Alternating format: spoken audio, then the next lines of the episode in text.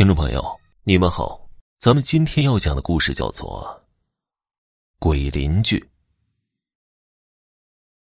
自从丈夫去世之后，马寡妇带着一个七八岁的孩子，吃苦耐劳，从不与人是非。他们家原来的那个邻居，自从独生女儿嫁到城里后，就把老两口接到城里享福去了。后来。连老宅也卖了，不打算回来了。买这宅子的是一对外乡人，两口子，男子姓张，叫小帅。平时在山里倒腾些山货什么的。自从有了新邻居马寡妇，就发现这张小帅是个老实人，不大爱说话，而的媳妇儿性格火辣，每天。马寡妇都能听到张小帅的媳妇儿在那儿高声的叫喊着，指挥着张小帅做这做那。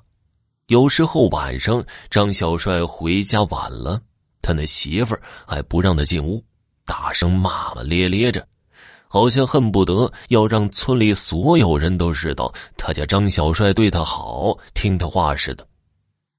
隔墙的邻居，马寡妇听得最清楚。不免有些伤感。要是自己丈夫在世，我永远不会像张小帅媳妇那样，一定会对丈夫百依百顺。越想啊，越思念自己的丈夫。每次听到张小帅媳妇骂男人，他自己就偷偷摸摸的抹着眼泪。有一天呢，吃过饭后，马寡妇就去捡鸭蛋。谁知啊，在院子里找了一圈也没寻见。他正纳闷着呢，就听张小帅媳妇儿在那嚷嚷：“小帅呀，快来看呐，咱家鸭子早晨下了蛋了，这会儿屁股下面又有一个。”马寡妇心想：“鸭子生俩蛋，咋可能呢？该不会是我家鸭子跑到他们家院子里去了吧？”去他们家下了蛋吧，要不我就去问问。站那里想了半天，最终还是决定不去问了。自己呀也没什么证据，就去问，都显得自己太小气了。已经一个多星期没捡着鸭蛋了，损失了七八个鸭蛋，可以卖好多钱呢。若以后再捡不着鸭蛋，儿子的学费可怎么凑啊？不行。我还是去问一下吧，是不是自家的鸭子跑到他们家去下蛋了？刚走到拐角处，就听到张小帅媳妇儿在那儿和几个妇女得意洋洋的白活着，说他们家鸭子多么能下蛋，每天两个。那几个村民笑着也没说话。张小帅媳妇又说了：“嘿，你们还别不信，昨天早上俺家鸭子那大屁股一撅下了一个。”我收了之后啊，可是到晚上屁股下又有一个。这么多人，自己又没证据，再看那张小帅媳妇说的有鼻子有眼的，马寡妇不好意思过去了，低着头转身回家，再去院子里找找，可是还是没找到，越想越难过。原本还指望着能卖几个钱给孩子凑学费，可是自家的鸭子去哪里下蛋了呢？马寡妇小时候听自己奶奶讲过一个故事：不做亏心事，不怕半夜鬼敲门。他奶奶说呀，以前他们村里如若有人做了坏事往这家人大门上抹些猪血，半夜就会有鬼去他们家里找他算账。想到这儿，马寡妇就去村头杀猪的大宝那里要了些猪血。到了晚上，张小帅家熄灯后，马寡妇悄悄的抹到了他们家大门上。不知过了多久，马寡妇忽然听到隔壁张小帅的声音：“谁呀？”马寡妇没敢开灯，推开房门，站在院子里，隔着低矮的院墙往那边瞧着。就见那张小帅身上披着衣服，开了房门，打着手电筒，来到大门那里查看。谁啊？三更半夜的敲什么门呢？可是外面光是扑腾，就是没有人回答，吓得张小帅也不敢开门了。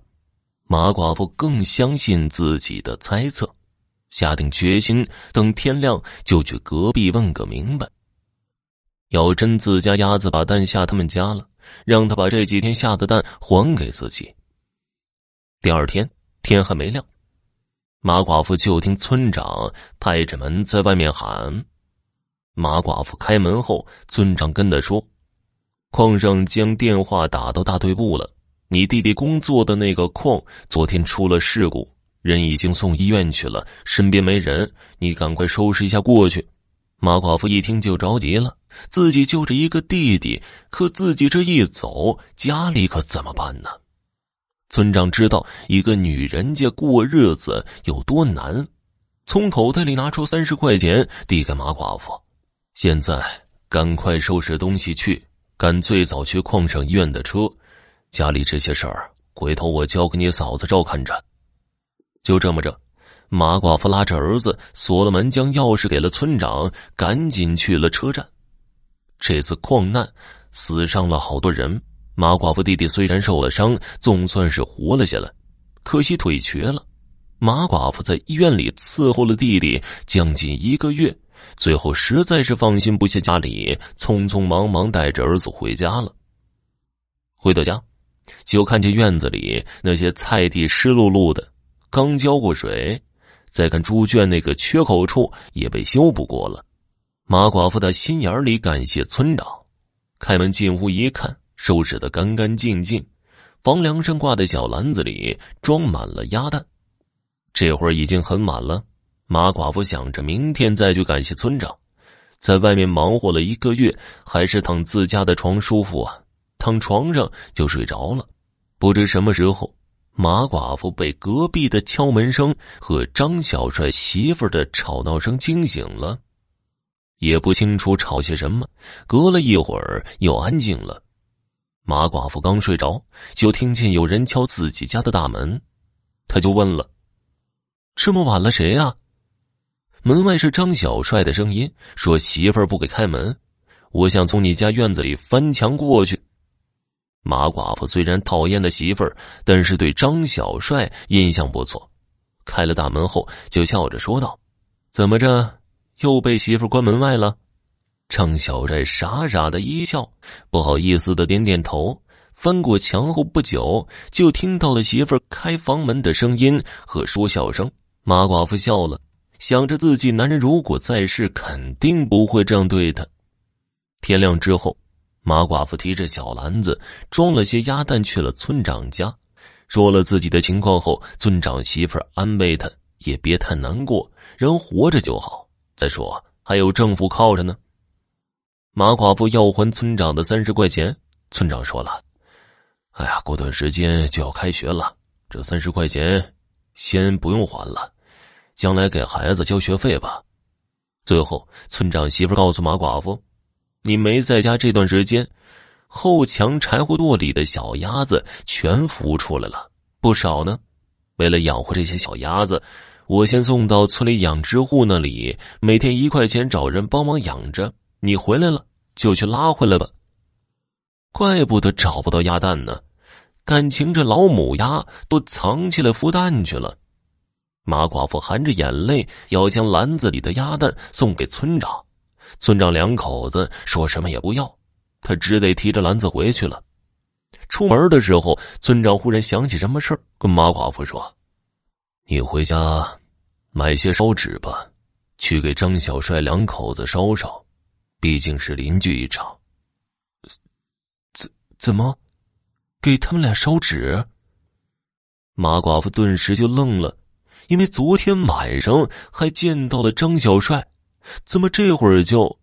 哎，你不在的那段时间，也不知是谁家的孩子弄了些什么血，在张小帅家门板上，害得晚上一些蝙蝠总去那儿撞门，就这样把他媳妇儿给吓病了。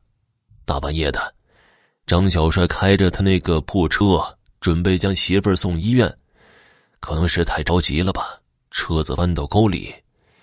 这两口子就村长叹息了一声，马寡妇惊呆了，他真不知道该向村长如何说起这事儿。好了，今天的故事就讲完了，感谢收听。